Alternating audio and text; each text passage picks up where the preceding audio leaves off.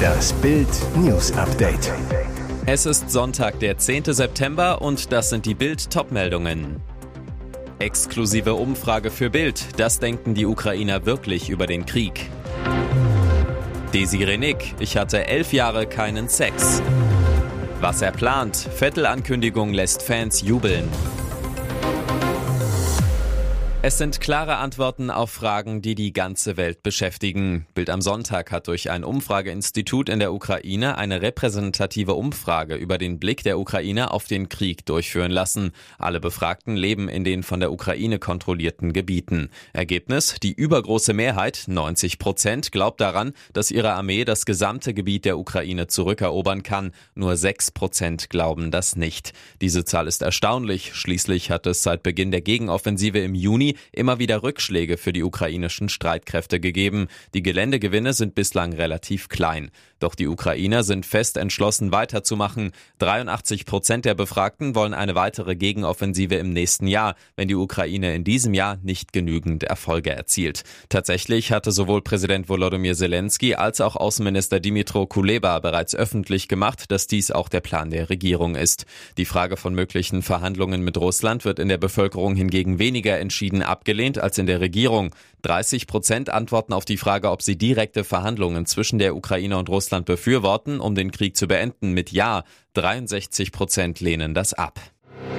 Es war kurz nach Mitternacht, als plötzlich die Erde bebte. In Marokko stürzten Häuser zusammen, Menschen rannten um ihr Leben ins Freie, überall Schreie, Panik, Lärm. Das Beben um 0 Uhr 11 deutscher Zeit dauerte nur wenige Sekunden, doch es war das Schlimmste, das in dem nordafrikanischen Land je gemessen wurde. Über 2000 Menschen starben, 2000 weitere wurden verletzt. Unter ihnen sind 1400 in Lebensgefahr. Das Beben hatte die Stärke 6,9, ereignete sich in 18,5 Kilometern Tiefe. Sein Epizentrum lag im Atlasgebirge, 70 Kilometer südwestlich von Marrakesch. Ich saß im Wohnzimmer, plötzlich donnerte es wie bei einem Flugzeugabsturz, erzählt Helga Heidrich. Sie stammt aus Hannover, wohnt bei Marrakesch, führt dort einen Gnadenhof mit 300 Hunden, 40 Eseln und 5 Affen. Meine Tiere brüllten, bellten, jaulten, Putz flog von der Decke, Bilder von den Wänden. In meinem Dorf wurde eine Frau von einer Mauer erschlagen.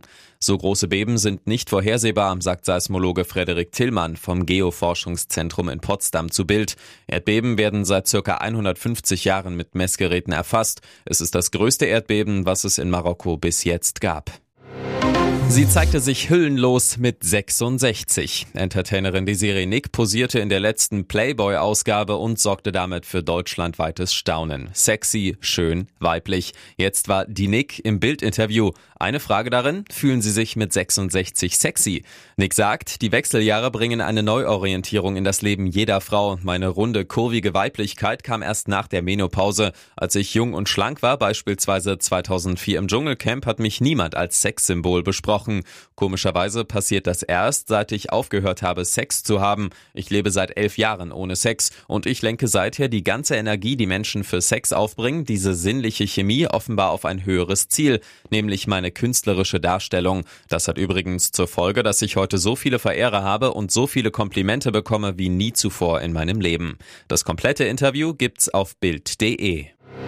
Er scheint einfach nicht genug zu kriegen vom Motorsport. Sebastian Vettel ist zurück im Rennauto und auch erstmals seit seinem Karriereende im November 2022 wieder auf einer Rennstrecke unterwegs. Der viermalige Weltmeister fuhr beim Event Red Bull Formula Nürburgring mit und drehte mit seinem früheren Weltmeisterauto Runden auf der legendären Nordschleife des Nürburgrings. Und er wird in zwei Wochen in Japan beim Formel 1 Wochenende in Suzuka dabei sein. Nach Bildinfos geht es dabei allerdings nicht etwa um sein Fahrercomeback, Comeback, sondern um ein Projekt. Sein RB7 Rennwagen, mit dem er 2011 Weltmeister wurde, ist mit komplett erneuerbaren Kraftstoffen befüllt, die er von einem deutschen Unternehmen bekommt. Damit fährt der umweltbewusste Vettel, ohne die Umwelt zu belasten, wie es mit herkömmlichen Kraftstoffen der Fall wäre. Schon beim Goodwood Festival of Speed und voriges Jahr in Silverstone war Vettel historische Boliden mit Ökokraftstoff gefahren. Jetzt erstmals nach seinem Karriereende auf einer richtigen Rennstrecke. Und jetzt weitere wichtige Meldungen des Tages vom Bild Newsdesk. Wagenknecht gründet ihre eigene Partei. Das plant die Frau, die die Ampel stoppen und Scholz stürzen will. Kann man dieser Frau trauen? Viele Deutsche tun es offenbar. Sarah Wagenknecht ist nach Verteidigungsminister Boris Pistorius und CSU-Chef Markus Söder Deutschlands beliebteste Politikerin. Seit Monaten rätselt ganz Deutschland. Nutzt Wagenknecht ihre Chance? Versetzt sie ihre eigenen Linken, die ohne die rote Sarah nicht mehr in den Bundestag kämen, den Todesstoß? Nun steht nach Bildinformationen fest, die Wagenknecht-Partei kommt. Ob und wann? Dazu sagt Wagenknecht offiziell weiter nur so viel. Bis Ende des Jahres fällt die Entscheidung. Doch wer sie in ihrem Büro im Bundestag besucht, der spürt, so lange muss es nicht dauern. Klar ist nur, vor dem 8. Oktober, das ist der Wahltag in Hessen und Bayern, wird sicher nichts geschehen. Doch danach, so bestätigen Vertraute, wird es eine neue Partei geben. Von Bild nach den drei Kernpunkten ihrer neuen Partei gefragt, setzt die Ostdeutsche gleich eins drauf. Es sind vier Punkte. Wirtschaftliche Vernunft ist das erste Schlagwort, das aus ihr herausschießt. Sie will die irre Politik der Ampel beenden, die Arbeitsplätze in Deutschland verscheuche und dem Markt alle Macht überlasse. Soziale Gerechtigkeit heißt höhere Löhne, mehr Geld für Arme. Gegenmittel? Staatlich regulierte Höchstpreise, Reibach der Großkonzerne abschöpfen, Gewinne wegbesteuern. Frieden. Eine Außenpolitik, die wieder auf Diplomatie setzt, statt auf Waffenlieferungen. Mit Russland müsse ein Frieden her um jeden Preis. Der Wirtschaftskrieg gegen Putin schade nicht Putin, sondern unserer eigenen Wirtschaft. Freiheit. Damit meint Wagenknecht den Umgang mit anderen Meinungen. Menschen werden ausgegrenzt, wenn sie den Mainstream verlassen, so Wagenknecht. Ihre Partei werde das Sprachrohr der Menschen, die die AfD als Akt der Notwehr wählen. Viele schreiben mir, wenn sie nichts machen, dann wähle ich aus Verzweiflung die AfD. Das sind keine Rechten, keine Extremisten. Diese Menschen verdienen ein seriöses Angebot. Hat die Innenministerin im Bildinterview gelogen? Internes Dokument erhöht Druck auf Feser. Um sich auf den Hessenwahlkampf konzentrieren zu können und die Affäre um den Ex-BSI-Chef Arne Schönbohm zu beenden, stand Bundesinnenministerin Faeser Bild Rede und Antwort. Angeblich ein politischer Fehler, urteilt jetzt der Fokus. Denn würde man ihre Aussagen gegenüber Bild mit den Dokumenten um den Rauswurf Schönbohms, die dem Nachrichtenmagazin vorliegen, vergleichen, so tun sich eklatante Wahrheitslücken auf. Denn im Interview mit Bild hat Feser auf Nachfrage behauptet, die Ablösung habe nichts mit der Böhmermann-Story zu tun gehabt.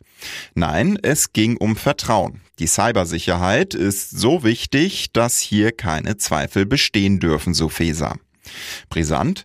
Das interne Dokument, der Bescheid zum Verbot der Dienstgeschäfte an Schönbohm vom 18. Oktober 2022 erklärt allerdings das Gegenteil.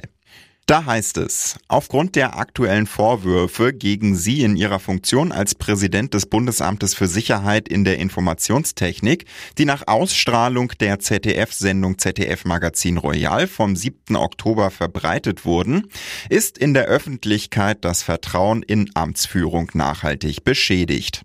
Fakt ist, der Inhalt der Feser-Aussage und der dokumentierte Bescheid klaffen auseinander. Dabei erklärte Feser noch im Interview, die Prüfung meines Ministeriums war sehr gründlich. Dabei wurde Schönbohm bereits eine Woche nach Bekanntwerden der Vorwürfe abgesetzt. Sandra Maischberger blickt auf 20 Talk-Jahre zurück. In diesem Moment hatte ich eine Gänsehaut. Nach zwei Jahrzehnten denkt sie noch lange nicht an den Sendeschluss. Sandra Maischberger feiert in diesen Tagen den 20. Geburtstag ihrer Talkshow Maischberger.